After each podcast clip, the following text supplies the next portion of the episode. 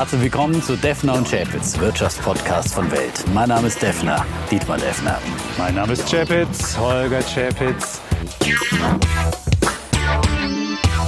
Episode 109, lieber mm. Defner. Und ich kann schon von vornherein sagen, es wird die dynamischste Folge überhaupt mit so viel PS wie noch nie. Wie noch nie. Wir stehen ja. gerade draußen, das hört man schon mal.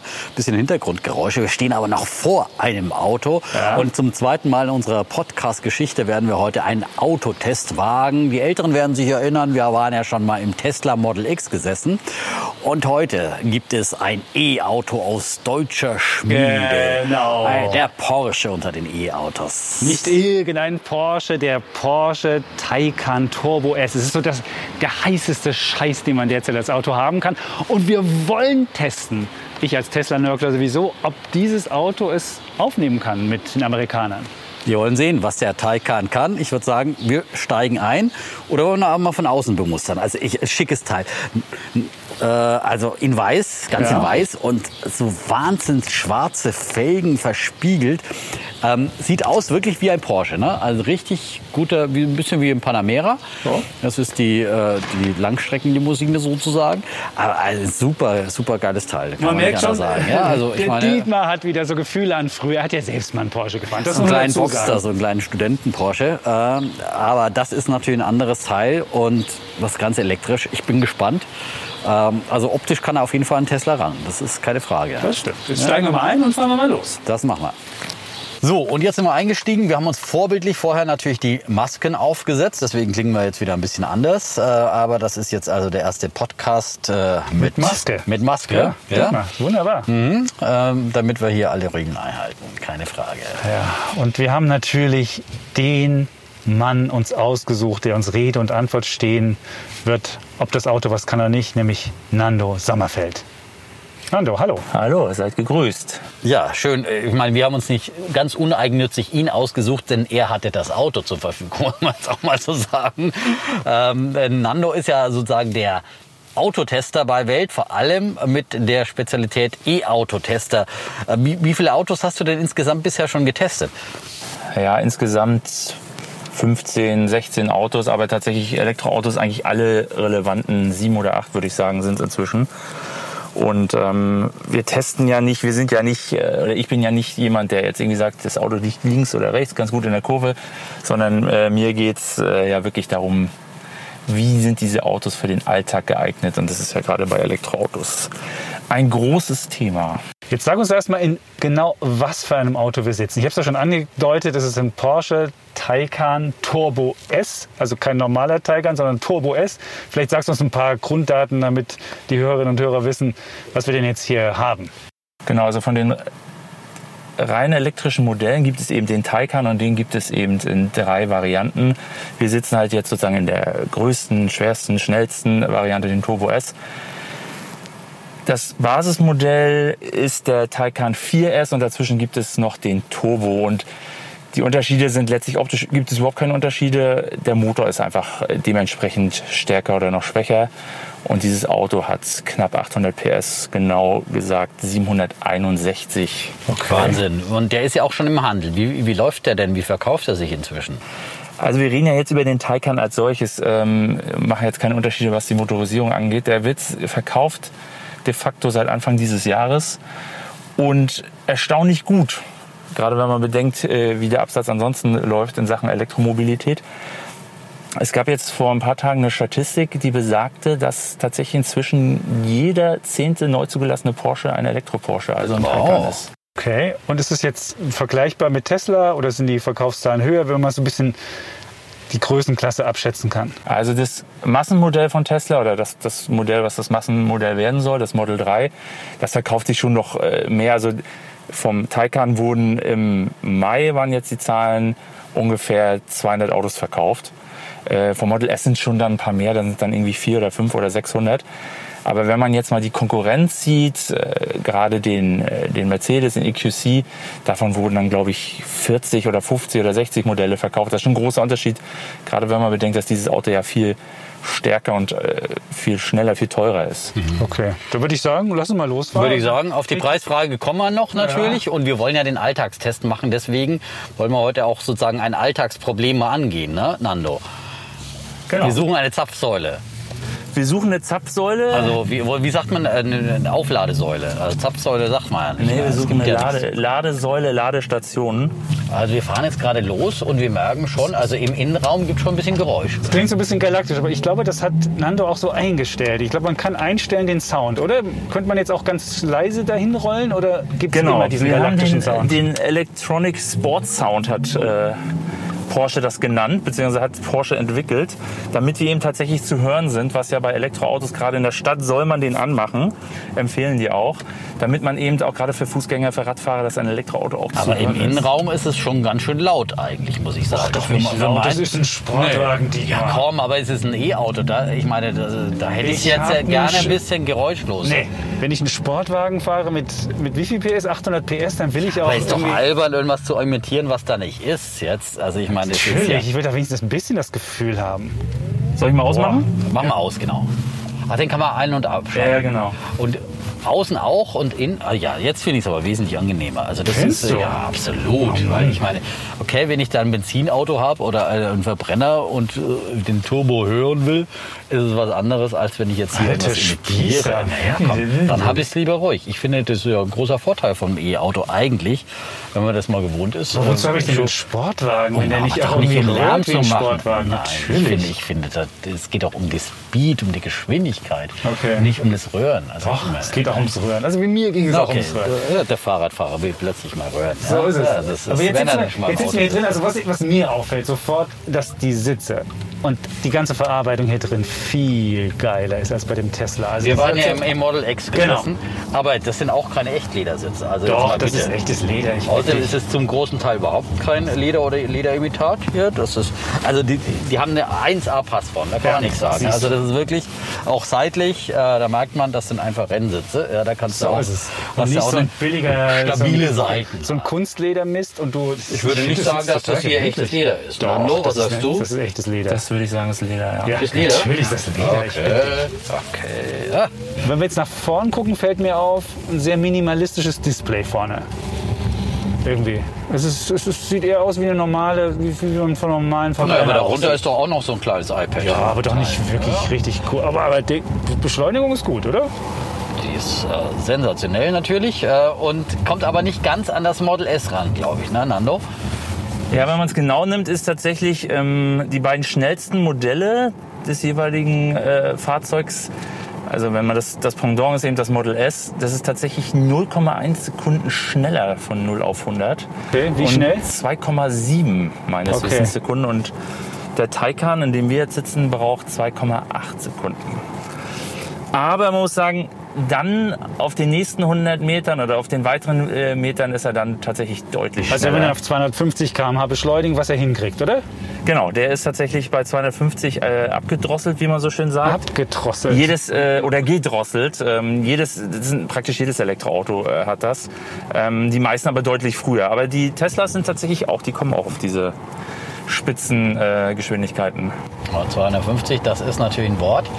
Äh, Und äh, wie ist das vom Fahrgefühl her für dich? Ähm, äh, Du sagst, du bist kein richtiger Autotester, aber trotzdem hast du ja schon so viele gefahren. Und ist das jetzt, fährt das sich wie ein Porsche auch?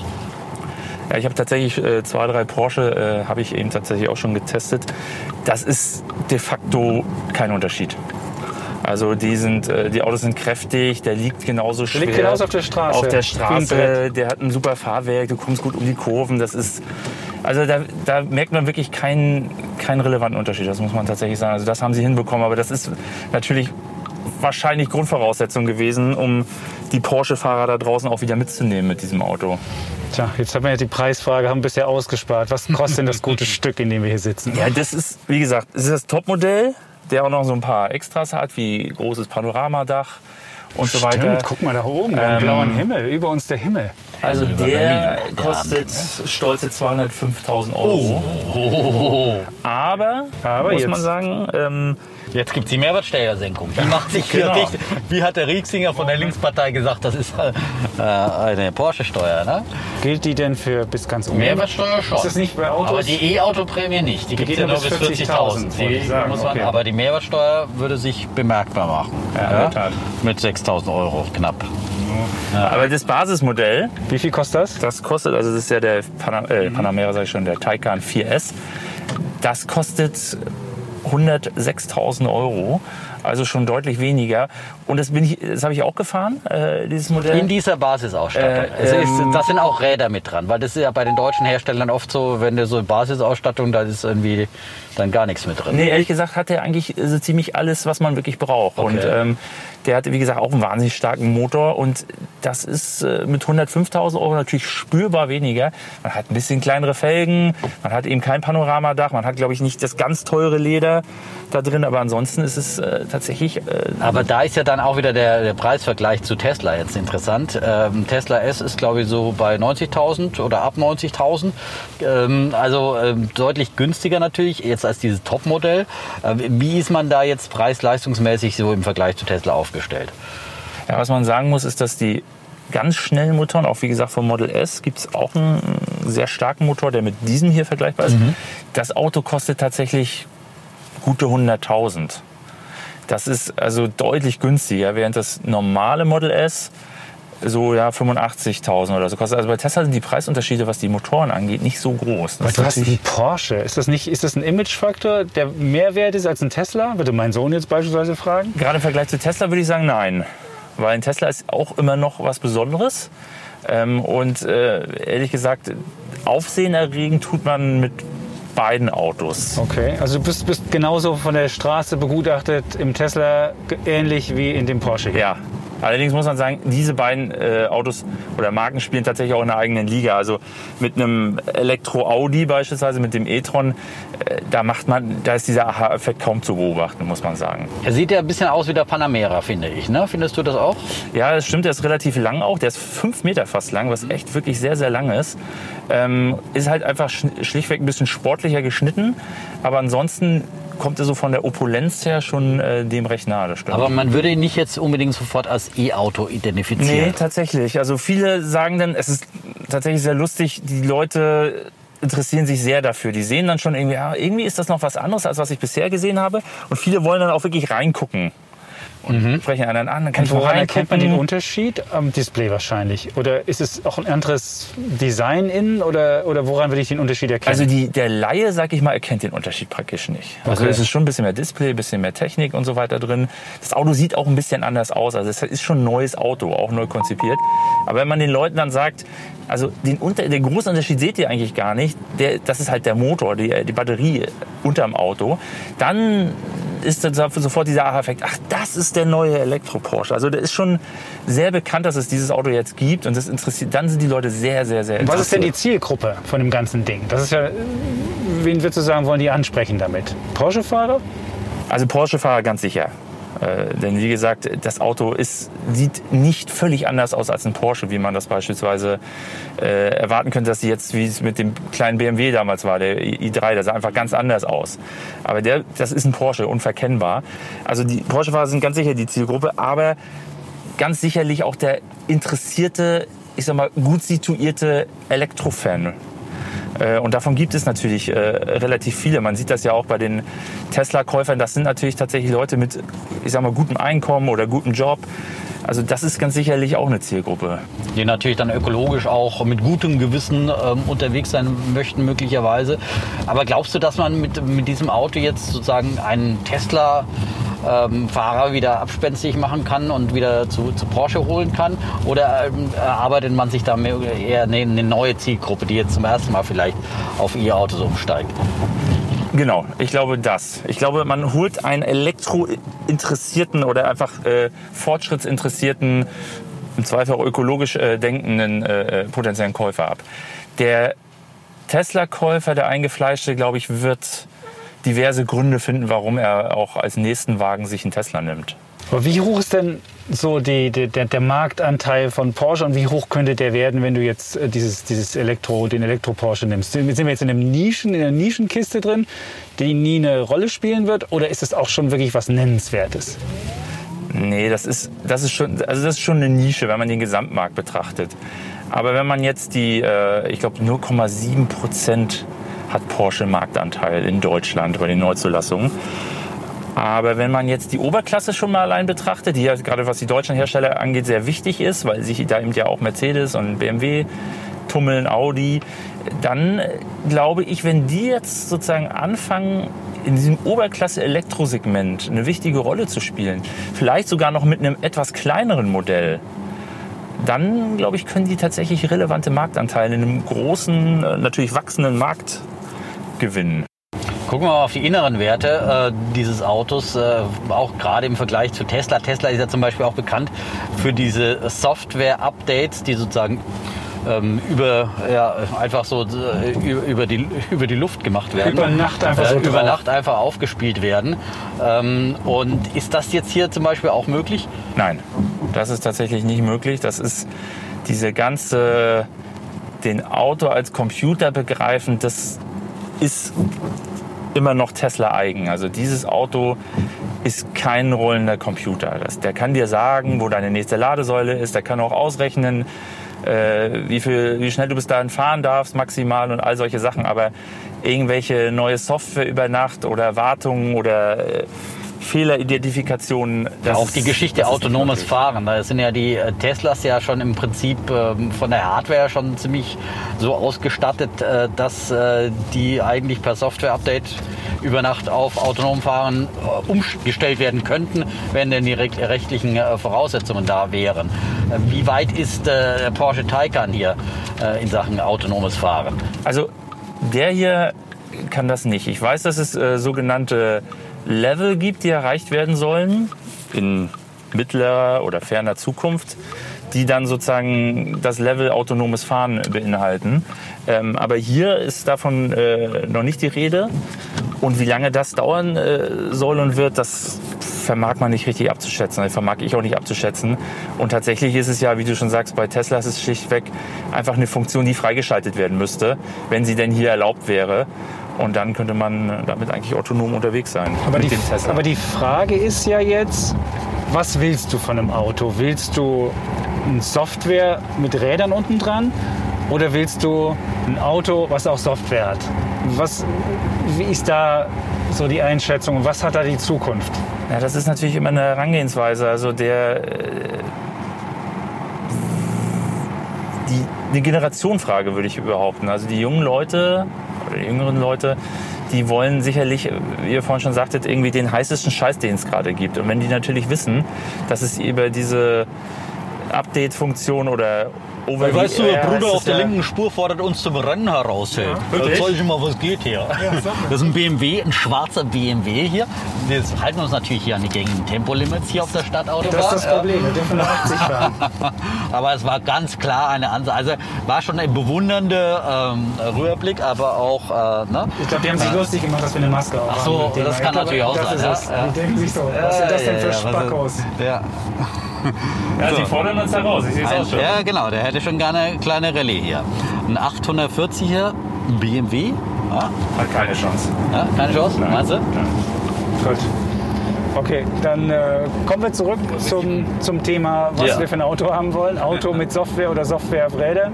Also ich glaube, die Zukunft liegt daran, dass wir eben tatsächlich das, äh, nicht das Auto auf Rädern haben, sondern sozusagen die, den Computer, der halt irgendwie möglichst äh, schnittig aussieht, gut aussieht, gute Fahreigenschaften hat.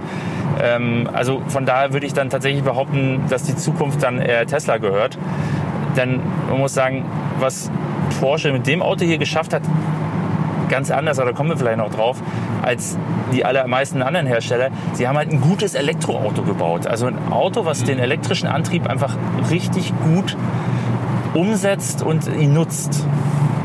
Effizienz und so weiter und so fort. Aber das ist halt kein rollender Computer. Aber ich glaube, Porsche, das will Porsche auch noch nicht. Aber das ist ja für den Deutschen, hast es angesprochen, äh, für den deutschen Hersteller dann schon mal ziemlich weit vorne, ne? weil du hast ja auch, du hast ja auch andere deutsche E-Autos äh, getestet.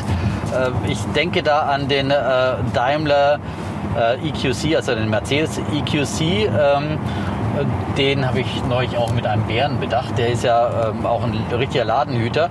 Ähm, der ist ja bei dir im Test damals auch äh, richtig durchgefallen. Ja? War, was war denn der, der große Unterschied zum Beispiel äh, zu diesem Porsche hier? Also ehrlich gesagt, wäre dieses Auto, also der Mercedes, noch viel mehr durchgefallen, wenn ich dieses Auto schon gekannt hätte. Weil da ist halt der klassische Fehler gemacht worden, oder ja, Fehler aus meiner Sicht, dass Mercedes einfach schlichtweg ein SUV, wie sie ihn eigentlich schon haben, ähm, elektrifiziert hat. Also sie haben weder die Form irgendwie geändert oder und dadurch ist der Verbrauch wahnsinnig hoch.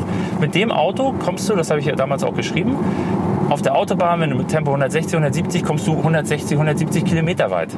Das ist natürlich eine erschreckend niedrige Reichweite und das ist einfach äh, die Verbrauchsangaben. Der Motor ist, äh, der Verbrauch ist viel höher. Ich glaube ungefähr so 50 Prozent äh, habe ich mir ausgerechnet. Obwohl der Motor viel schwächer ist. Äh, wie gesagt, dass eine ganz andere Maschine hier drin ist.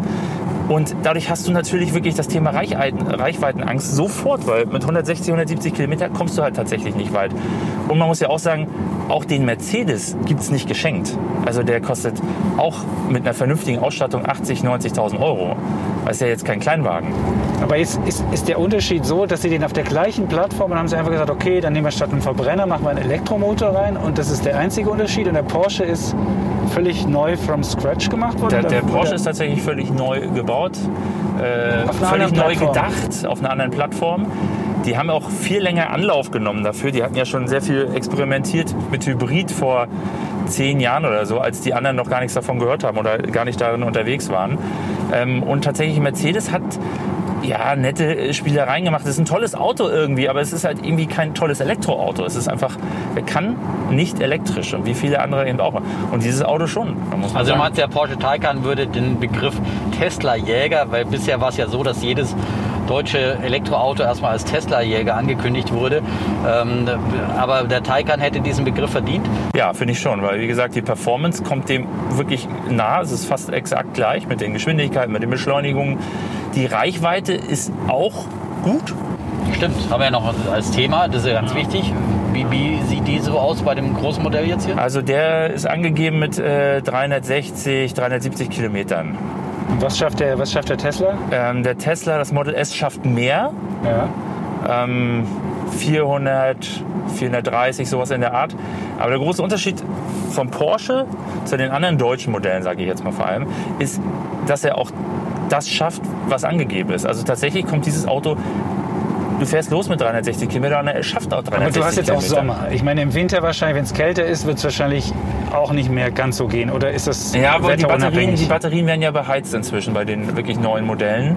Und dieses Beheizen kostet nicht viel Energie. Also das macht nicht so einen großen Unterschied. Vor allen Dingen nicht, wie gesagt, dieses Auto kommt bei Tempo 170 doppelt so weit wie der Mercedes. Das ist nicht allein mit der Temperatur erklärbar.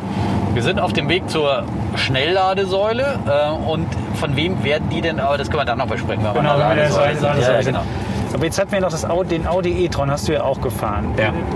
Wie würdest du das jetzt, wenn du jetzt mal so eine Rangliste machen solltest? Was ist so der Gut, Porsche ist der erste Tesla-Jäger. Was würde als Nummer zwei kommen? Schwer zu sagen. Also der e-tron ist äh, schon noch besser gewesen als der, als der Mercedes. Verkauft sich auch deutlich besser, muss man sagen. Ähm, nicht gut, aber besser. Und äh, die anderen Autos sind ja dann tatsächlich auch eher Kleinwagen, der Renault Zoe oder wie gesagt der BMW i3. Die sind tatsächlich auch nicht vergleichbar. Die haben auch von Grund auf eine kleinere Reichweite. Was auch okay ist, wenn man bedenkt, dass das im Zweifel auch Stadtautos sind. Aber der Porsche und die großen SUVs von Mercedes und, und, und Audi, das sind halt auch Autos, mit denen du über Land fahren willst. Und dann kommt ja der ID3 oder ID3 von VW demnächst, der neue Elektro-Volkswagen, der eben auch ein Volkselektrowagen werden soll. Aber offenbar hat VW ja große Probleme. Vor allem auch hier äh, mit, mit der Software ist das jetzt, oh, jetzt wird beschleunigt hier mal Wow, das war jetzt das Tesla-Moment im Porsche. Ja, wir hatten sie ja bei unserer Tesla-Probefahrt auch. Ja, ja, also das Da ist waren schon, wir am Kudamm. Da waren wir am Jetzt- Kudamm. jetzt- Ja, jetzt da sind wir hier auf der wir auf der Stadtautobahn. Stadtautobahn. Zum neuen Flughafen. Das ist der neue Flughafen hier direkt, oder? Ja, würde ich sagen, ne? Der müsste hier gleich kommen. Also wir Ah. sind hier in Berlin-Schönefeld. fahren wir gerade lang. Schön. Oh. Aber schon ganz schön weit außen so eine Da ist sogar ein Porsche, hier. ähm, Ja, das ist, das ist ja, hier Porsche ein Porsche, Porsche-Verkäufer oder was, ja. Wir sehen, fahren gerade am Porsche-Emblem vorbei, an einem wunderbaren Sommerabend in Berlin. Zu Recht ein Mercedes-Zeichen, ein Audi-Zeichen ist Ja. auch noch da. Wir fahren durch Also es gibt noch Autos Ja. in Deutschland. Das ist ja eine der wichtigsten Branchen in Deutschland. Ich glaube, 5% der, des, des Bruttoinlandsprodukts wird mit Autos gemacht und glaube auch 5% oder sogar noch mehr der Arbeitskräfte. Wahnsinn. Also insofern ist es wichtig, was wir erzählen und was wir Ja, machen. deswegen ist es also wichtig, dass Deutschland den Wandel hinbekommt, hin äh, eben zu neuen äh, Technologien. Und wie, wie gesagt, ID3 soll ja auch so ein Vorzeigemodell sein. Äh, den hast du natürlich noch nicht gefahren. Glaubst du, das äh, äh, wird gelingen oder sind diese Softwareprobleme, die jetzt mal gleich zum Start da sind, ein schlechtes Omen? Also ich bin wirklich sehr gespannt. Das ist wirklich eine Blackbox. Also da ist äh, VW gibt sich da ja noch sehr bedeckt und wie gesagt, bei all dem hin und her mit diesen Softwareproblemen werden die Leute, die Käufer auch wirklich sehr darauf achten, was das denn kann. Weil da wartet man ja dann doch schon eben tatsächlich ja dann doch schon äh, den Computer im Auto, beziehungsweise so, ein, so technologische Also, Höchstleistung aber oder was neue? Leistung. Was hieß das? Hieß es, dass du mit deinem Handy immer sehen kannst, wo dein Auto ist, dass du mit deinem, mit deinem Handy dann sagen kannst, fahr vor, dass du sagen kannst, mach mal die Heizung an, sowas? Oder, oder Genau, was? erstens das. Also das ist ja eher noch äh, Basis. Ich meine, wie gesagt, das haben die bisherigen Autos auch nicht. Aber da erwarte ich tatsächlich, dass ich die Updates über die Cloud bekomme oder over the air, wie es heißt, dieses OTA.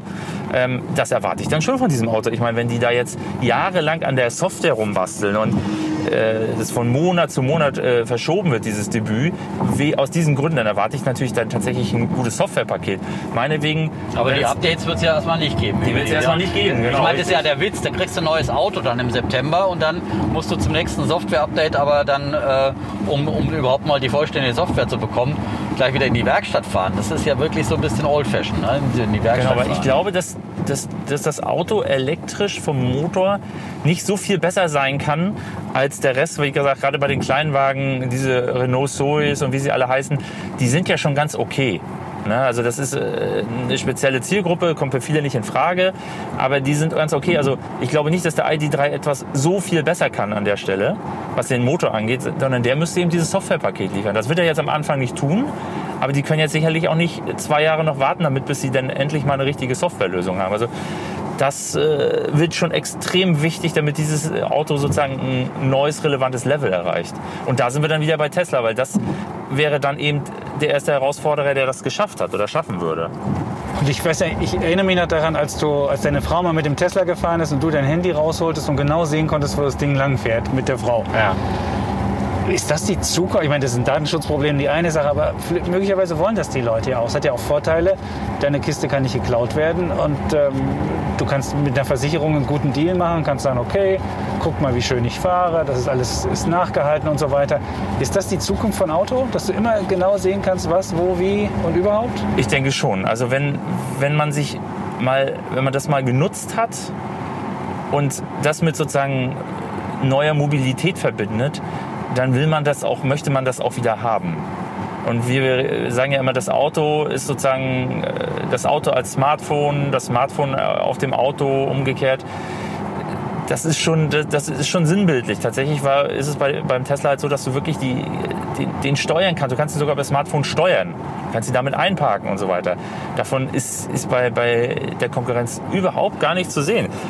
Mag sein, dass die das nicht wichtig finden, aber Tesla und diese Technologien werden als sozusagen die Zukunft. Das- werden die Visionen, sind die Visionen, die die Leute haben wollen, beziehungsweise sehen wir an der Börse. Ich meine, da redet ihr ja ständig drüber. Das Die ist das, tausende Dollar Genau. Aktie Tesla mehr äh, höher bewertet als alle drei, drei deutschen Autohersteller zusammen. Das ist schon natürlich ein ganz klares Signal, dass die Anleger da setzen eine natürlich heiße Wette auf die Zukunft, weil äh, umsatzmäßig man natürlich äh, einer ganz anderen Liga da noch spielt. Also das ist äh, sehr viel Zukunft eingepreist, muss man Aber was ist denn, was ist denn in der Software so schwer? Dass ich verstehe das, so richtig verstehe ich das nicht. Warum, kann, warum können die Deutschen gut irgendwie zusammenschrauben und so manuelle, also so, so, so, so Sachen, aber Software können sie nicht. Woran liegt das? Was, was ist das Problem von Deutschland und was müssten wir daran ändern? Also ich bin jetzt kein Software-Experte, ganz im Gegenteil. Aber das äh, läuft, glaube ich, immer wieder auf das Kernproblem zurück, was ihr auch immer wieder erwähnt, dass die Autobauer, nicht nur die Deutschen, sondern wirklich sozusagen das Auto immer noch vom Grund auf als Auto begreifen. Und sie sehen sich eben nicht sozusagen dieser Wandel vom Auto zum Technologiekonzern, das in diesen großen, etablierten, doch sehr traditionsreichen Strukturen wirklich zu verändern, komplett zu revolutionieren, ist, glaube ich, wirklich wahnsinnig schwierig. Man sieht das ja bei Volkswagen jetzt, Ja. wie, wie schwer sich da äh, der Vorstandschef tut, sozusagen dann diese neue Mentalität in diesen Laden hineinzubringen. da kann man ja vieles lesen, dann eben auch über, über Volkswagen, auch über diese äh, ganzen eben Strukturen, die es schwieriger machen. Zum Beispiel die Abhängigkeit von den Zulieferern, dass die äh, Software bei Volkswagen vor allem von Zulieferern kommt, ja.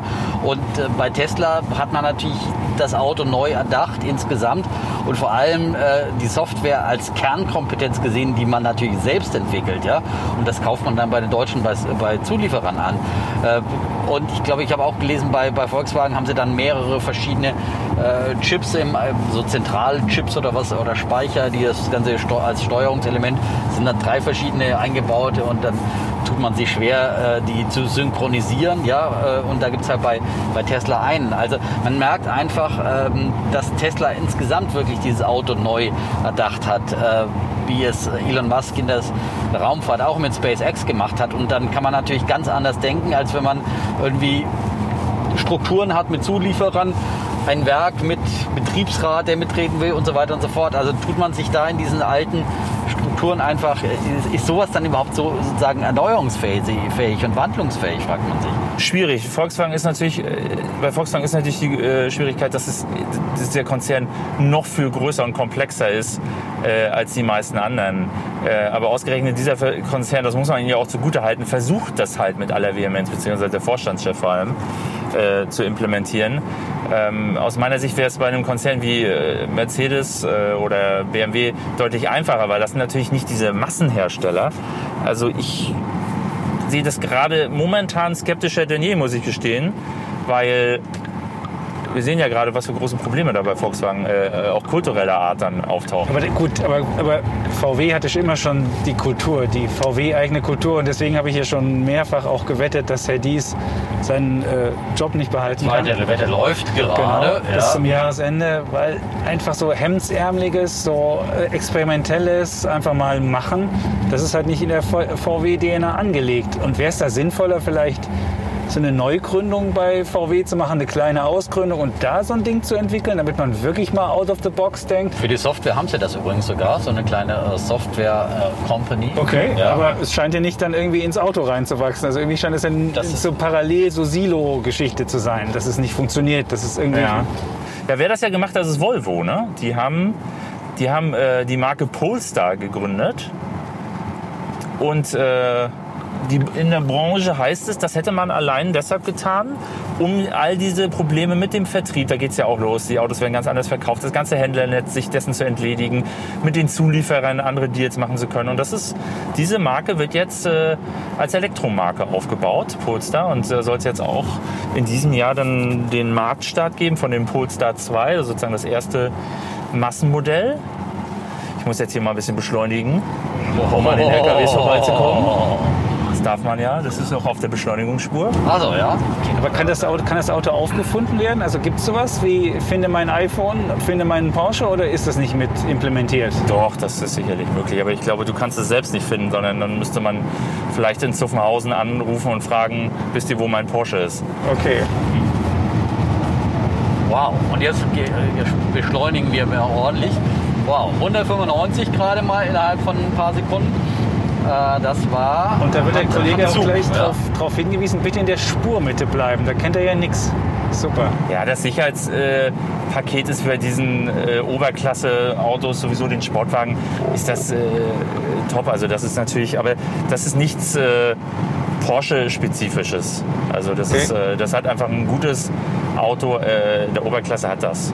Aber wenn du jetzt dem, dem Vor, Vorauto zu dich drauf fahren würdest, würde er auch sofort meckern und würde sagen, hören Sie mal zu, so geht das nicht. Oder, oder könntest du dem jetzt voll hinten drauf brettern, ohne dass er streikt, das Auto? Nee, der würde, das geht nicht. Da sagt er dann schon Bescheid und bremst ab und so weiter. Also wir sind absolut sicher. Ja, da bin ich ja beruhigt. Ich bin jetzt auch extra nochmal drauf geblieben und nicht abgefahren zu der Raststätte, wo wir eigentlich hin wollten, um nochmal ein bisschen das Geschwindigkeitsgefühl zu vermitteln. Solange der Akku hält und wir nicht liegen bleiben, ne? Also wir Ja, fahren das jetzt ist ein geiles Gefühl, jetzt dieses Geschwindigkeitsgefühl. Genau. Man muss wirklich jetzt, da merkt man ja auch dann, wie ein Auto auf der Straße liegt bei, bei knapp 200. Ja, da merkst du halt aber einfach. du merkst nicht, dass du 200 fährst. Das ist ja, das natürlich, das ist ja das Faszinierende. Ja. Das ist ja das, da merkst du halt ein gutes Fahrwerk und dann merkst du, dass es halt ein Porsche ist. Ja? Das ist schon echt, das ist schon echt geil, ja, muss man sagen. Äh, und ähm, fühlt sich gut an. Und auch die Sitze und so weiter. Da passt halt alles zusammen. Das ist wirklich ein Porsche-Moment jetzt. Ja? Und, Oh, der Dietmar, ja, bist, du, ja. bist du jetzt doch zum... Na, hallo, also ich meine- du jetzt? würde ich jetzt nicht Nein sagen bei so einem Auto, muss ich sagen. Ja? Aber ob ich jetzt dafür 200.000 ausgeben würde, wenn ich irgendwie ein ähnliches äh, für 100.000 von Tesla bekomme, ja, w- ist eine andere Frage. Ja? Ich finde den Außen viel schicker als das Model S. Das finde ich, hat man sich auch schon ein bisschen satt gesehen. Ist ja auch schon ein bisschen in die Jahre gekommen eigentlich. Ähm, und da hat der Porsche ist halt Porsche, ist halt optisch auch. Ich meine, das ist schon. Äh, Er hat kein anderes. großes Display. Ich finde das, das aber du hast Tesla-Display, doch- das ja. ist doch viel zu klein, das Display. Daran merkt man aber, dass man doch nicht... Aber du musst doch mal alles zusammen. Unten hast du ja, ja auch noch aber ein das ist ja nur aber so- hast so ein nicht bisschen- ein du großes, hast nicht ein großes Riesen-iPad, Riesen- ja? Und du hast zwar für den Beifahrer hast du auch nochmal ein extra iPad. Den kannst du extra, also ich sage immer, iPad ist natürlich kein iPad, sondern ein Touchscreen wahrscheinlich. Den kannst du auch extra bespielen. Ne? Für den Beifahrer, der kann da Netflix gucken oder was? Nee, spricht ich glaube, das ist einfach wirklich nur, dass er ähm, dich sozusagen dir assistieren kann. Also, Darum geht's. Aber tatsächlich ist dieses Statement, was einige mit ihren Elektroautos schon versucht haben, so ein bisschen Tesla zu kopieren mit einem großen Display, das ist äh, tatsächlich ausgeblieben hier. Das hat mich auch selbst ehrlich gesagt ein bisschen verwundert. Hast du eine Idee, warum? Weil man doch noch ein Auto her sein Ja, will? weil man, glaube ich, Und so dieses? Sportwagen, äh, das dann doch äh, sehr minimiert zum Teil im, in den Porsche-Cockpits seit jeher, da hat man, glaube ich, bewusst darauf verzichtet. Aber das ist, macht natürlich wirklich einen großen Unterschied. Wenn, wir, also wenn, wenn man sich da jetzt in ein Tesla-Cockpit setzt, erkennt man schon, wo man, dass man sagt, das ist wirkt weniger futuristisch, weniger visionär, muss man sagen. Und ehrlich gesagt, jedes neue Auto hat relativ viele Displays inzwischen, da, egal ob Elektro oder Verbrenner. Also, Was ist denn die Funktion, die dich am meisten überrascht hat in dem Auto? Gibt es eine Funktion, wo du sagst, also die hätte ich jetzt nicht erwartet, wow? Oder ist, Ja, das sind. Das, also überraschend sind, wie gesagt, die Verbrauchswerte. Weil wenn man sich ein Auto mit 800 PS setzt, dann denkt man schon, okay, wenn ich da mal richtig rauftrete auf der Autobahn, dann, dann, dann muss ich ja praktisch äh, alle 70, 80 oder 100 Kilometer wieder anhalten und neu laden. Das ist halt überhaupt nicht der Fall. Ansonsten finde ich diese Spielerei mit diesem elektronischen Sound schon ganz lustig. Da haben die Ingenieure aus äh, Zuffenhausen selbst gesagt, das war halt wahnsinnig schwierig, einen Sound, ein Geräusch für etwas zu entwickeln, was kein Geräusch hergibt. Ähm, ansonsten. ich fand das ja cool, der Dietmar ja nicht. So. Den haben wir jetzt ausgeschaltet. Wir haben jetzt mittlerweile auch Fahrtwind und so weiter und so Rollgeräusche. Das reicht mir vollkommen aus. Also ich finde, da äh, brauche ich jetzt nicht hier so, so Kannst du, kannst du noch mal 180 mit einem, mit, einem, mit einem Geräusch machen? Komm Ja. mal für mich. Okay, und jetzt müsste er richtig rühren, wenn du jetzt von 120 hochgehst. Okay. Okay, bei dem Tempo klingt es halt schön geiler. Ja. Und jetzt haben wir da die 200, 205, jawohl. So klingen 205 Sachen, ja. Ach, ich fühle mich gleich wieder in meine... Okay, und, und da ist diese Beschleunigung, das äh, klingt wirklich wie in einem Benziner Porsche, muss man sagen, ja. So sieht's aus, liebe Dietmar. Das heißt, kann man als Gag mal machen, ja. Ähm, ich glaube, kleiner Tipp, wenn man Frauen mit an Bord hat, sollte man das nicht machen, weil das ist, die, die gar nicht so drauf, ja. Äh, aber das ist schon, ne, hat, hat was, ja. Finde ich jetzt auch bei dem. Aber normalerweise würde ich das ausschalten. Aber das finde ich das Schöne, wenn man es an- und abschalten kann. Dann ist das ein nettes Gimmick, ja, ein nettes Spielzeug. Ah, da hört er wieder. Lass mir mal. Jetzt haben wir auch gut freie mach, Fahrt mach, mach mal, rühr noch mal.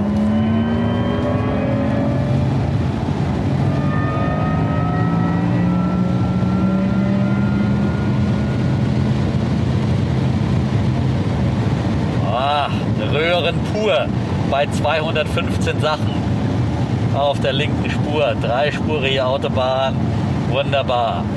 So macht Autofahren Spaß. Ja. Genau, deswegen heißt es auch German Autobahn. Sehr schön. Das war jetzt, so jetzt mal wieder 120 fahren. Ja, jetzt geht es wieder runter. Wir, ja, aber es ist schön, dass es ab und zu mal noch mal ein bisschen freie Strecken gibt, wo man dann ja, ökologisch korrekt dann auch mal Gas geben kann. Ja, das ist da wunderbar. Da Ist das ökologisch jetzt korrekt? Das muss ich mal fragen. Oder, oder ist es jetzt auch so, dass ab einer bestimmten Geschwindigkeit dann doch exponentiell mehr Energie verbraucht wird? Also kann man nicht sagen. Also es wird natürlich, ähm, äh, also nicht exponentiell. Das, das würde ich wirklich, das würde ich tatsächlich ausschließen. Das ist anders als bei dem Benziner. Da ist ja, wenn du ab 120 gehst, dann, dann äh, geht ja mit einem Mal deine, ähm, dein Verbrauch hoch. Das ist hier nicht so der Fall. Das ist hier nicht der Fall. Ähm, und das ist, wie gesagt, ein großer Unterschied zwischen zur, äh, zur Elektrokonkurrenz. Weil wenn du da wirklich äh, in die hohen Geschwindigkeiten dann, dann kannst du, äh, gehst, dann kannst du zusehen, wie deine Reichweite äh, geringer wird. Das ist erstaunlich. Ähm, und ähm, das ist gerade bei einem, wie gesagt, bei einem Porsche würde man auch denken, meine Güte, das, die Reichweite sinkt ein bisschen, aber sie sinkt nicht wirklich nicht exponentiell. Also du kommst, auch wenn du lange Strecken schnell fährst, kommst du, wie gesagt, deine 320 bis 350 Kilometer schaffst du. Und das hat mich tatsächlich auch sehr überrascht. Das hätte ich nicht erwartet, nach den bisherigen Erfahrungen. Du meinst deutsches Engineering, was Elektromotoren angeht, das kann auch was? Das wäre ja für mich immerhin schon eine Erkenntnis. Das ist, die, das ist aus meiner Sicht die zentrale Erkenntnis dieses Autos. Und ähm, das ist auch die größte Erwartung gewesen oder die große Frage, die ich mir gestellt habe davor. Weil das, die jetzt hier das Technologiepaket aller Tesla hinzaubern, das war nicht meine Erwartung. Die Frage war wirklich, kann eben sozusagen, können deutsche Ingenieure ein gutes oder sehr gutes Elektroauto mithalten? Und man muss sagen, Porsche ist auch relativ offensiv damals bei der Vorstellung rangegangen. Also die Parallelen zu Tesla, die wurden schon sehr, sehr intensiv betont. Also das war schon offenbar, was die Fahreigenschaften angeht, was die Leistung angeht, schon äh, die Messlatte. Und die muss man dann natürlich, wenn man sozusagen äh, stolzer Porsche-Ingenieur ist, die muss man dann natürlich auch erreichen. Und was diese Parameter angeht, äh, Verbrauch, Kraft, gutes Auto, äh, haben, sie das, haben sie das geschafft, das muss man sagen. Sie haben ja, glaube ich, damals auch gesagt, das kann natürlich auch mal so eine Verlegenheitsantwort sein, dass man sagt, äh, wir wollen ja gar nicht, dass das Ding autonom fährt, weil der Porsche-Fahrer, der will ja dann so ein Auto auch äh, wirklich selber fahren. Ähm, aber glaubst du, dass es gerade dieses Zielpublikum eben ist es da auch noch nicht wirklich äh, Wert drauf legt, auch auf, auf große Assistenzsysteme, sondern dass es einfach äh, Leute sind, die sagen, ich bin Porsche-Fahrer und ich äh, fahre meine Karre selber. Glaube ich, ja. Ähm, der Porsche-Fahrer, der das Autofahren als Erlebnis, der dann eben die doch die tolle Kurvenlage noch äh, genießen will, die Beschleunigung daraus, was er mit diesem Auto ja kann, sieht das autonome Fahren für sich nicht in den nächsten, sag ich mal, drei bis sieben Jahren. Aber es geht eben ja nicht nur um den. Also wir haben ja vorhin gesagt, die Zielgruppe soll ja ein bisschen größer sein. Ähm, und wenn du dann den Innovations-, Technologie verliebten, interessierten äh, potenziellen Käufer siehst, der, glaube ich, äh, rechnet schon damit, dass er in naher Zukunft äh, in einem Auto fährt, was auch Autopilot kann. Und ähm, wie gesagt, davon, glaube ich, ist auch Porsche noch weit entfernt. Aber wenn ich jetzt in einem Auto drin sitze und merke, was der für Kraft hat, was der für, wenn du sagst, auch die, der Verbrauch ist, und die, kann man sagen, damit ist Elektromobilität wirklich die Mobilität der Zukunft? Kann man das jetzt sagen? Oder muss es irgendwann nochmal eine andere Antriebsart geben, die vielleicht noch geiler ist als das, was wir jetzt hier gerade erleben? Schwer zu sagen. Wenn wir jetzt über Pkw reden, denke ich, führt die nächsten zehn Jahre nichts an Elektromobilität vorbei. Ähm, wenn wir aber Mobilität, über Mobilität an sich reden, dann hat man so gerade in diesen Tagen schon das Gefühl, dass das Thema Wasserstoff doch eine deutlich größere Bedeutung erhält als Antrieb, also die Brennstoffzelle, als man das vor zwei, drei Jahren noch gedacht hätte. Wir haben das Thema ja auch im Podcast immer wieder angeschnitten und, und zuletzt eben auch mit den Wasserstoffaktien und äh, der Wasserstoffstrategie der, der Bundesregierung auch diskutiert. Meine Meinung ist ja wirklich da ganz klar, dass ich glaube, ich sehe nicht, dass es irgendwie Brennstoffzellen, PKWs, dass die überhaupt irgendwann eine Chance haben, weil du sagst es die nächsten zehn Jahre. Ähm, da sagen ja sehr viele, dass es da ähm, keine Möglichkeit gibt. Und dann ist es ja schon auch immer so eine Frage der Infrastruktur. Äh, ich glaube, dass wir, wenn wir es wirklich schaffen, in zehn Jahren irgendwie so die E-Mobilität hier durchzusetzen, dass dann auch die Infrastruktur äh, passt und dass dann da überall Ladesäulen stehen und äh, dass dann keiner mehr Lust hat, äh, seine Brennstoffzelle an der Wasserstofftankstelle Tankstellen äh, wird's auch noch- auf, Ja, aber ich meine, dass du dann noch hinfahren musst oder sowas. ne? Das bist du ja nicht mehr gewohnt, wenn du irgendwo vor der Haustür oder in der Garage oder auf dem Arbeitsplatz überall dann deine Ladesäulen hast und, und äh, die Infrastruktur so weit ist. Und ein anderer Nachteil äh, der Brennstoffzelle ist ja einfach, dass sie wesentlich ineffizienter ist von der Energieausbeute Ja, noch- her.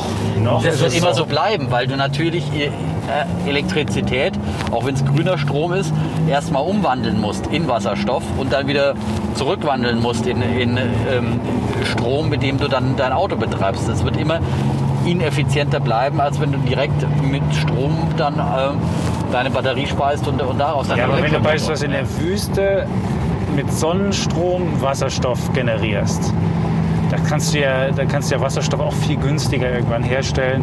Und dann ist es ja egal, ob das, ob das effizient gewonnener Strom ist oder auf jeden Fall kannst du dann gewinnen. Gerade die Speichersache, die Speicherlösung mit Wasserstoff, da gibt es, glaube ich, ich glaube, das ist, da kann man jetzt dann nicht so abschließend sagen, äh, dass Wasserstoff nicht der große Wie siehst du das? Genau, Nando, jetzt musst, Ah, du mal jetzt, ja. jetzt musst du mal einschreiten. Also ich glaube, dass ähm, beim Pkw äh, wird sich Wasserstoff nicht durchsetzen, weil sich auch die Elektromobilität äh, weiterentwickelt. Das große Problem, was ja jetzt immer noch für viele da ist und was auch noch da ist, sind die Batterien. Ne, die Rohstoffe, die da äh, gewonnen werden oder gewonnen werden müssen, um die herzustellen, die Entsorgung etc. Da macht natürlich, äh, in Sachen Elektromobilität passiert auch wahnsinnig viel. Ähm, äh, der Kollege Daniel Wetzler hat beispielsweise vor ein paar Tagen äh, ein Stück geschrieben, dass jetzt wir beispielsweise auch in Deutschland äh, relativ bald und relativ viel Lithium gewinnen können auf sehr ökologische Art und Weise. Und bis Wasserstoff wirklich an der Schwelle steht, für PKWs eine Option zu sein, glaube ich, wird die Elektromobilität noch viel, viel ökologischer, ökonomischer sein, sodass es dann keine echte Alternative ist, würde ich sagen. Da- Dann wird sie aber wahrscheinlich für größere, weil vor uns fährt gerade so ein großer LKW. Ich glaube, für den, das ist die Batterie keine Lösung. Oder wäre das wenigstens die Lösung für LKWs, die Brennstoffzelle? Also bei Fracht und Bahn äh, sieht es komplett anders aus, äh, sagen auch die meisten. Weil da wird tatsächlich äh, von vornherein das Thema Wasserstoff als der Zielpunkt erachtet. Und ähm, dann geht man auch sozusagen schon mit einem ganz anderen Innovationstempo daran. Und äh, von daher glaube ich, ist, wird es da. fahren jetzt übrigens ab und sehen eben viele LKW hier vor uns stehen an dem Rasthof schon mal. Und jetzt kommt die große Suche nach der Ladezapfsäule. ja? Genau. Und Wenn ich jetzt hier die LKWs sehe, sind das immer noch äh, ja, auch deutsche Marken dabei. Aber wenn ich jetzt diese Brennstoff-LKWs sehe, da hat schon wieder ein Amerikaner, weil man die Nase von zumindest hatte den, den Mund am weitesten aufgemacht. Nikola, wir haben ja darüber diskutiert, auch im Podcast das letzte Mal. die übrigens aber die LKW nicht selber bauen, sondern natürlich wieder wenigstens mit Iveco, ist so ein europäischer Hersteller, ne?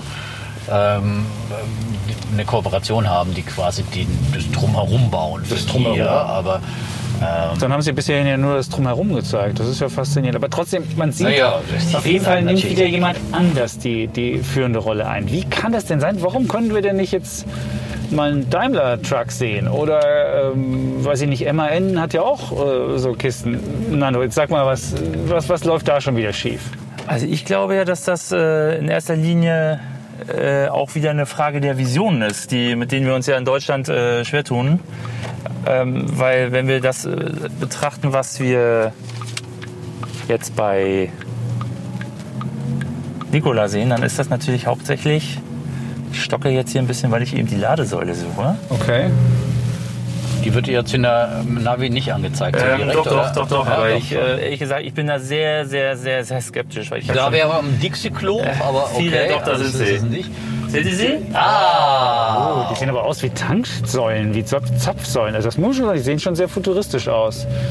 Kein, keiner steht da. Also wir wären die Ersten, die Das kommen. stimmt, das ist schon mal ein gutes Zeichen. Ne? Wichtig ist auch, was sehr wichtig ist, was ich nicht überall Dass hatte, sie grün sind. Dass sie grün sind, genau.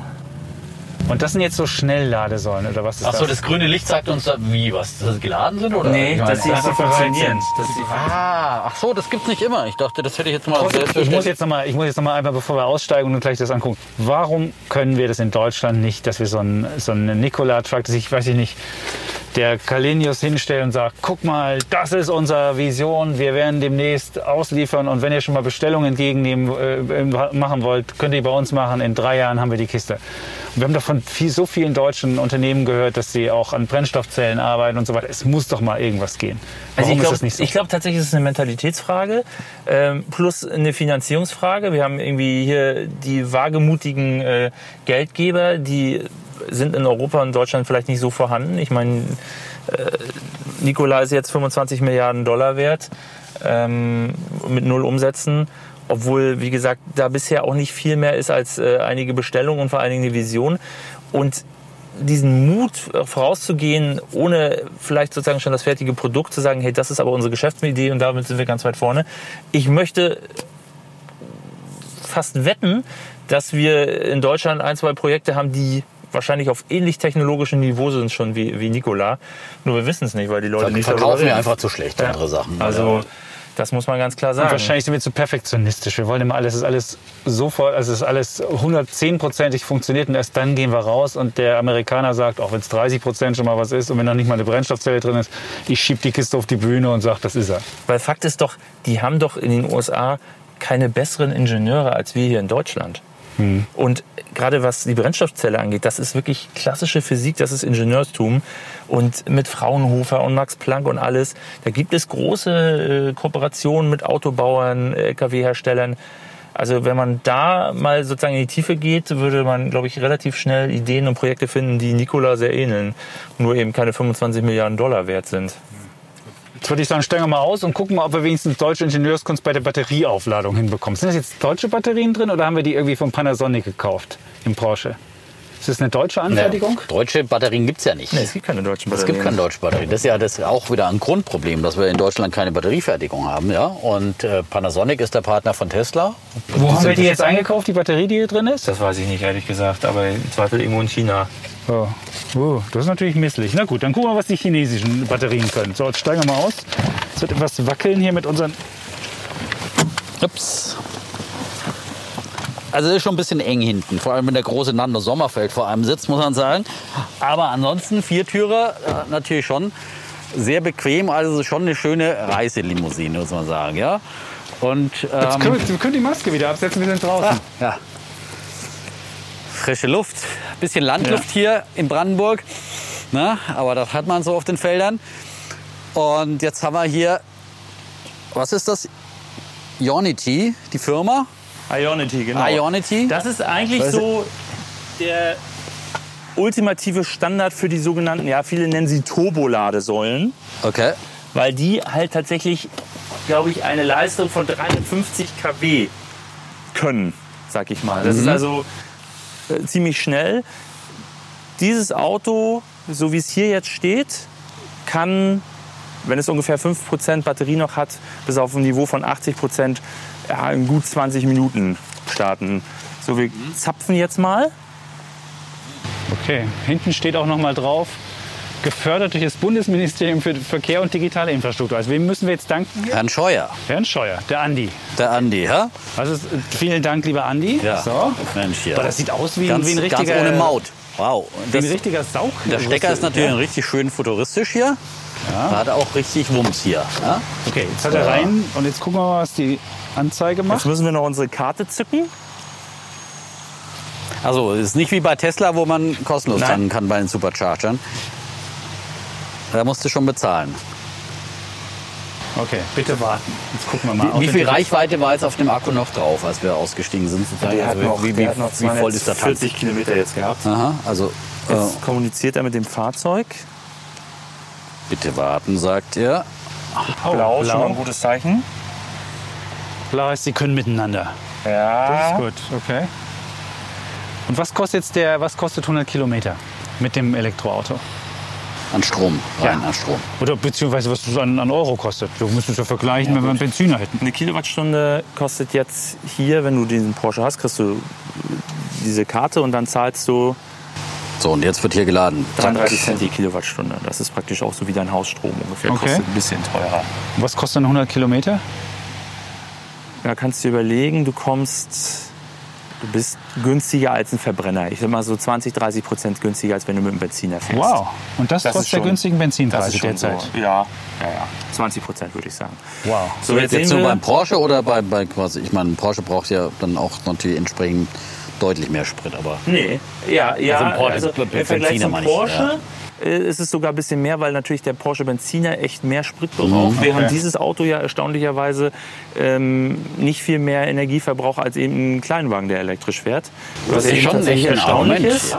Ähm, also von daher fährst du im Vergleich zum Benziner Porsche deutlich günstiger, was den Kraftstoff angeht. Nee, das war jetzt wirklich ein neues Learning für mich, dass äh, im, im höheren Geschwindigkeitsbereich der Verbrauch gar nicht so exorbitant äh, gesteigert wird, so exponentiell. Bei diesem Auto. Ja, bei gesagt, diesem ne? Auto, ja. Das, ist, das spricht wirklich schon für, von, für den Porsche. Von vorne sieht er auch wirklich astrein aus. Er hatte auch vorne so, ja, die Kamera sieht man auch ganz klar. So ein kleines Fischei vorne, wenn ich mir so angucke. Ähm, und ja, auch schon schön breites Gesicht hier. Schon, schon sehr gelungen, finde ich. Ja. Die Lampen auch so ein bisschen, das hatte ein bisschen was Futuristischeres vom, vom Design her. Ne? So, Ja, ja, die sind äh, anders als ja. die, äh, als die äh, bei den bisherigen Modellen. Wenn wir jetzt mal im Auto können wir auch sehen, wie viel wir gerade direkt tanken. Also wir tanken jetzt 10,4 Kilometer in der Minute, wenn man das mal hochrechnet. Das ist ganz nett. Das Also in 10 Minuten hätten wir 100, 100 Kilometer. Genau. Kilometer man muss aber sagen, das Auto ist halt nicht leer gefahren. Ne? Also das ist noch relativ voll. Also wenn es leer wäre, würdest du mehr Genau, dann tankst du ungefähr noch mal das Doppelte. Ne? Also Okay. was, was tatsächlich sehr gut ist. Aber muss halt auch sagen, das sind die absoluten High-End-Säulen. Das ist ein großes Konsortium, gefördert vom Bund, aber eben auch VW, Audi, äh, BMW, sind alle, stecken da alle Geld mit rein. Das ist wahnsinnig teuer, diese Station Und aufzubauen. wie viel gäbe es davon in Berlin? Wir sind jetzt extra rausgefahren ins es, Brandenburgische. gibt, es gibt keine in Berlin. Die gibt es wirklich nur an den Die Autobahnen. gibt es an den Autobahnen und dabei eben auch tatsächlich nicht viele. Also 40, 42 äh, dieser Stationen gibt es in Deutschland. aber es ist niemand hier, das wundert mich jetzt. Wie kann das sein? Es ist jetzt aber auch abends um halb ja, neun. aber, äh, ich meine, und Wenn es so äh, wenige gibt, dann würde ich wenigstens noch ist ja kein. Reiseverkehr. Oder Also ich muss sagen, ich habe jetzt ungefähr äh, auf, auf meinen 2000 Kilometern mit dem Auto fünf oder sechs dieser Stationen angefahren. Also voll war es nie. Okay. Ähm, meistens hat man schon noch ein Auto, ein anderes Auto getroffen. Aber wenn jetzt so Hauptreisezeit im Urlaub ist, dann könnte es da schon auch mal enger werden, oder? Ja, wobei die, wir haben jetzt hier vier Säulen, manche Parks haben auch, oder von diesen Stationen haben sechs oder acht Säulen. Bei Tesla muss man sagen, hast du das regelmäßig, dass du inzwischen an den Supercharger-Stationen auch warten musst, weil es so voll ist. Gerade mit, dem, mit der Einführung des Model, äh, Model 3, weil das ja eben sozusagen auch so ein Massenmodell ist. Ähm, aber es geht eben auch tatsächlich relativ schnell. Also das muss man ja sagen. Die Idee ist ja jetzt, deswegen ist es auch immer in Rasthöfen, wäre dieser Rasthof jetzt hier nicht ge- gerade wegen Corona geschlossen oder dieses Restaurant, hast du halt ein Restaurant dort, Ja. holst du den Kaffee oder man nimmst mal einen kleinen und so, Snack ja. und dann bist du auch, wenn man ehrlich ist, 10, 15 Minuten pausiert man sowieso. Und wenn du alle 250 Kilometer 15 oder 20 Minuten Pause machst, das ist kein großer Unterschied zum Benzinerreisen, muss man sagen. Aber du kommst mit dem Auto durch Deutschland. Mit den Tankstellen, mit diesem also Netz kommst das du Netz durch. ist jetzt schon so, das soll viel größer werden, das sollte auch eigentlich schon viel größer sein. Wir haben jetzt ungefähr so 40, 45 Stationen von diesen, ähm, dass du alle 200 Kilometer hast du so eine Säule. Und wie lädst, wie lädst du in der Stadt dann dein Auto auf? Ja, das ist ein Problem, muss man ganz ehrlich sagen. Das also Hausstrom geht nicht. Hausstrom geht.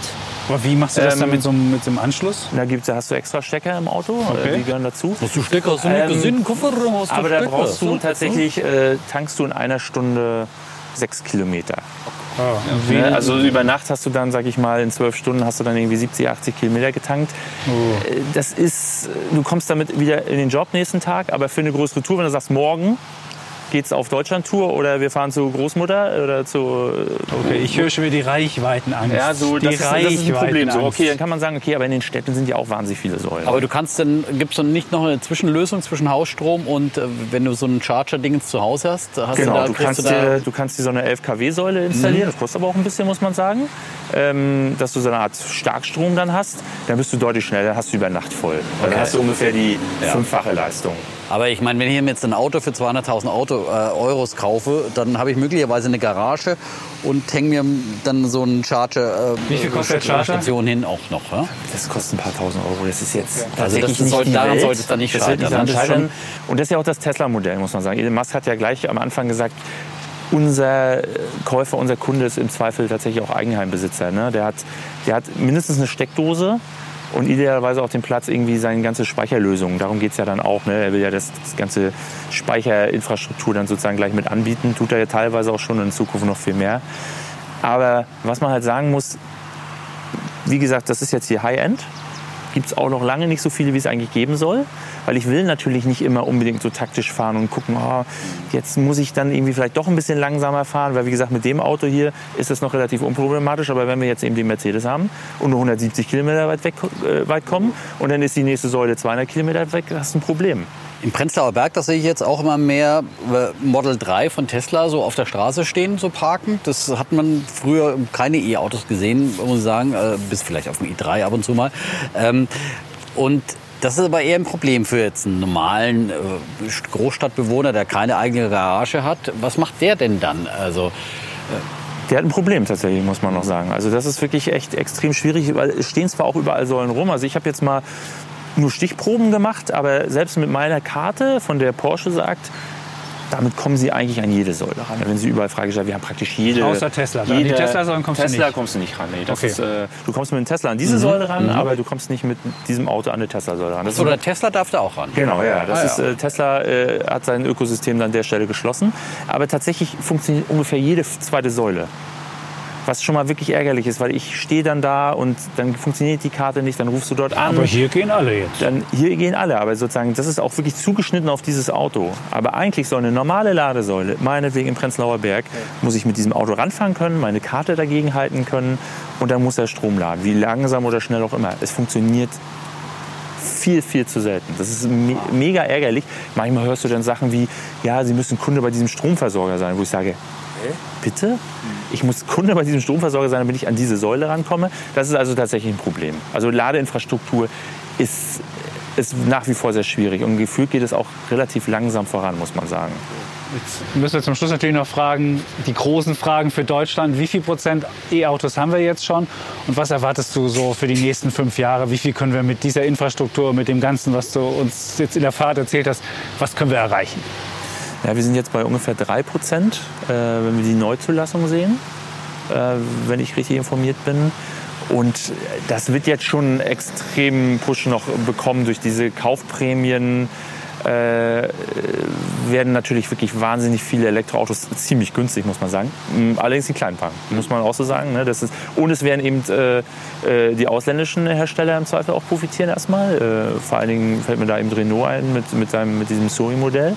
Weil so ein Auto kostet dann eben mit der Prämie, die ja dann 9000 Euro inzwischen schon beträgt, kostet es halt irgendwie knapp 20.000 Euro. Und das ist dann schon ein Angebot. Dann nutzen noch Leasing. Es gibt wahnsinnig viele Leasingangebote für Elektroautos, Kleinwagen.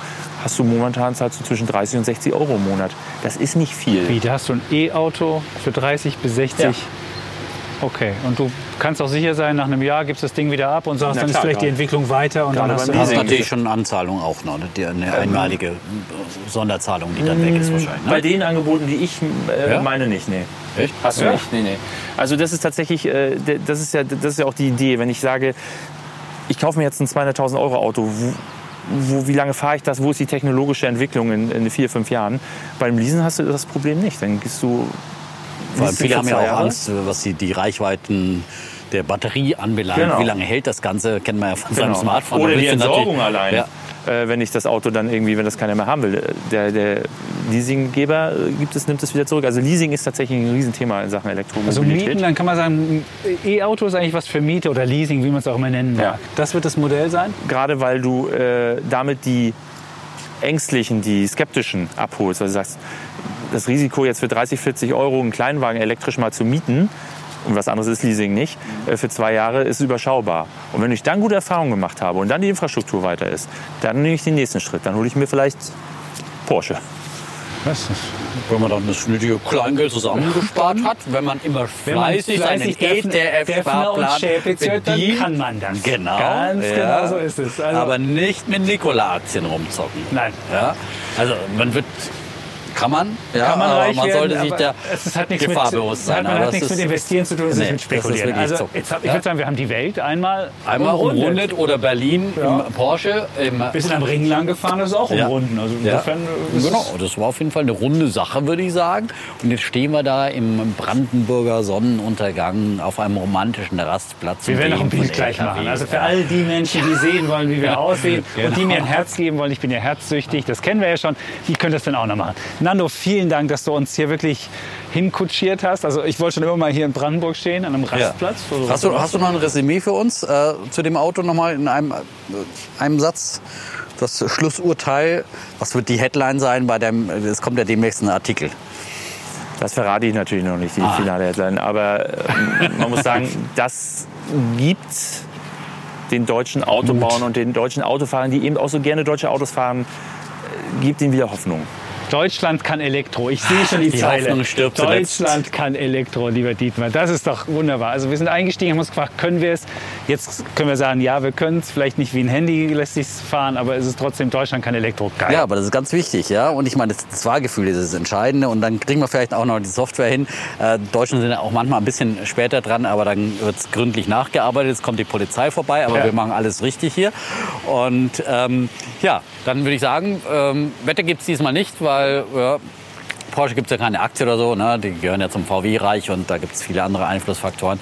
Also, wie immer freuen wir uns, wenn ihr ähm, uns schön bewertet, uns äh, schöne Rezensionen, da haben wir nette bekommen in letzter So. Zeit, äh, schreibt und uns natürlich weiterempfehlt. Das war eine äh, außergewöhnliche Genau, und vielleicht auch mal sagen, ob ihr das gut findet, sowas. Ob ihr mehr von solchen Sachen hören wollt mal. Oder ob ihr sagt, oh, das ist mir jetzt so monothematisch. Obwohl wir es ja eigentlich versucht haben. Mobilität war immer schon ein Thema von uns, ja. Auch das gerne und ansonsten sagen wir ohne lange Umschweife Tschüss, Und ciao. bleiben Bulle, Und Bär. Defner. Und Chapitz. Und Sommerfeld.